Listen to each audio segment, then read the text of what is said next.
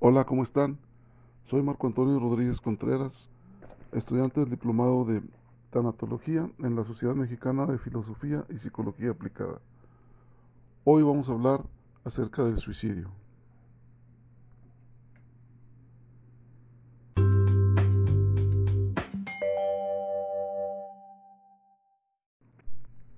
Hablar del suicidio es algo difícil, es un tema muy delicado y a la vez complicado de abordar en estos tiempos que está tan presente en nuestra sociedad.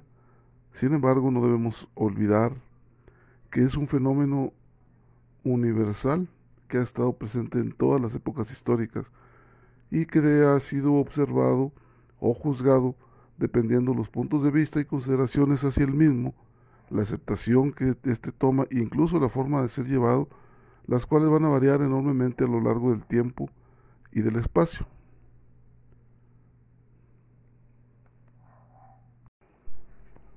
El día de hoy decidí hablar sobre este tema debido a que tengo una gran preocupación al ver tanta gente que comete el suicidio.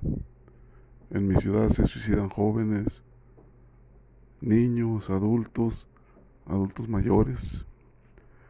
Y quisiera de una manera, desde este breve espacio, colaborar un poco para aquellas personas que hoy necesitan una palabra de aliento, que hoy están pidiendo por auxilio, que hoy debemos voltear a ver, tenderles la mano y decirles, no está solo.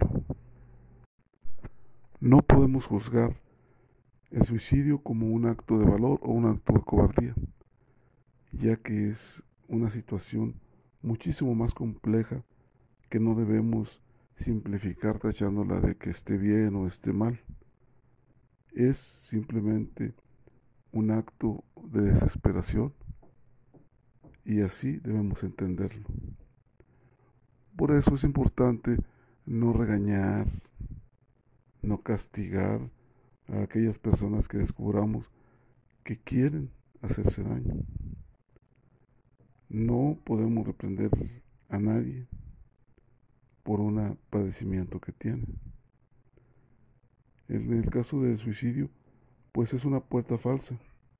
No, no va a solucionar nada, pero sí va a llenar de dolor y de sentimiento, de duelo a la familia.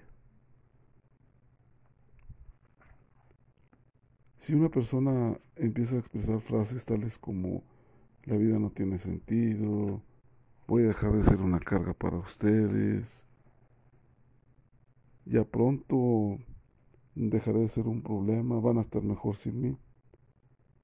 Tenemos la necesidad de abordarlo frontalmente y preguntar si está pensando en matarse. Si hay una sospecha, es porque algo está pasando, no debemos eh, dejarlo a la ligera. Debemos interesarnos por una persona que constantemente empiece a manifestar este tipo de expresiones. Si esta persona nos llega a decir que sí, que sí ha intentado matarse, la siguiente pregunta que deberíamos hacer es, ¿cómo pensabas hacerlo? Y depende de lo que nos vaya a decir, nosotros vamos a poder determinar qué tipo de ayuda requiere y sobre todo tener muy presente que la ayuda que esta persona requiera cuando ya está pensando en un plan tiene que ser inmediatas, ya que está a un paso de la siguiente etapa, que es el intentarlo.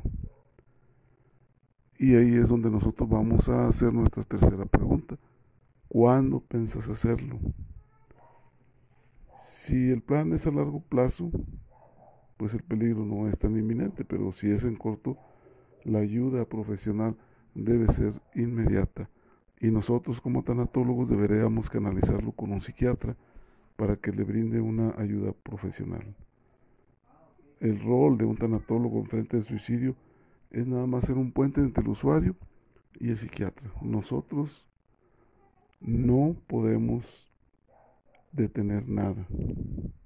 Nosotros trabajamos con pérdidas, no estamos facultados para recetar absolutamente nada. La intervención de un tanatólogo en cada crisis y de corta duración en un máximo de 10 sesiones, aunque a veces cuando se trabaja con enfermos terminales el momento del hola puede estar siendo el mismo de la despedida.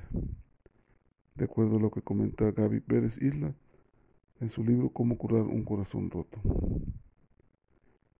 El papel del tanatólogo muchas veces se confunde porque parece convertirse en un merolico moderno que vende curas y remedios para heridas narcisistas, trastornos de personalidad, dolores de ausencia y huellas de abandono. Todo esto pertenece a otras disciplinas y los profesionales de la salud emocional deberíamos permanecer únicamente dentro de nuestro cuerpo de acción y no querer abarcar todo.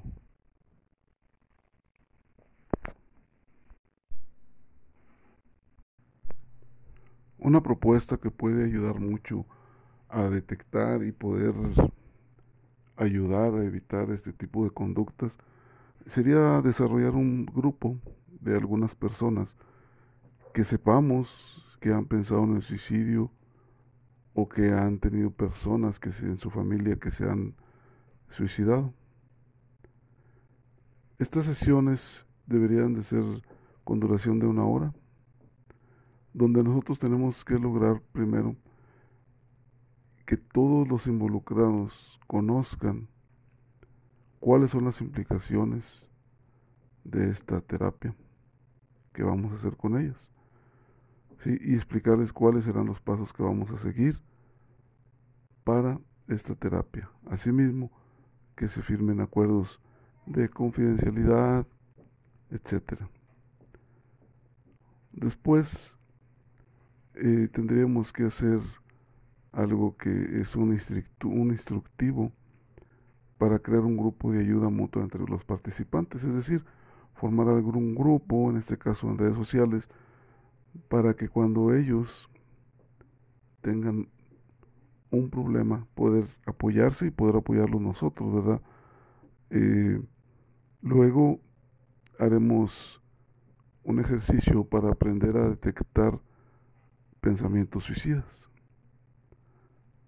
donde vamos a preguntar a los participantes su sentir cuando están tristes y qué hacen para salir de ahí y o qué tipo de ayuda les gustaría recibir en esos momentos, finalizando con una frase positiva o algún tipo de estímulo.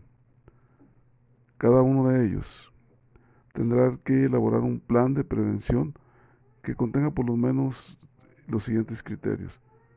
En el número uno, personas a las cuales voy a acudir, ya sean profesionales, amistades u otros contactos, en caso de sentir tristeza o tener pensamientos suicidas.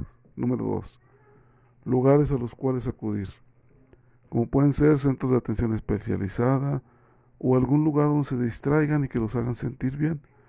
Número tres, pensar y hacer cosas que le ayuden a evitar pensar y hacer cosas que no le ayuden. Número cuatro, lista de razones que puede tener para vivir, tanto sobre sí mismo como sobre los demás. Número seis, elaborar una tarjeta de ayuda para las personas con riesgo de suicidio en donde se van a indicar qué acciones concretas se van a realizar en dichas situaciones, incluyendo una lista de mensajes positivos.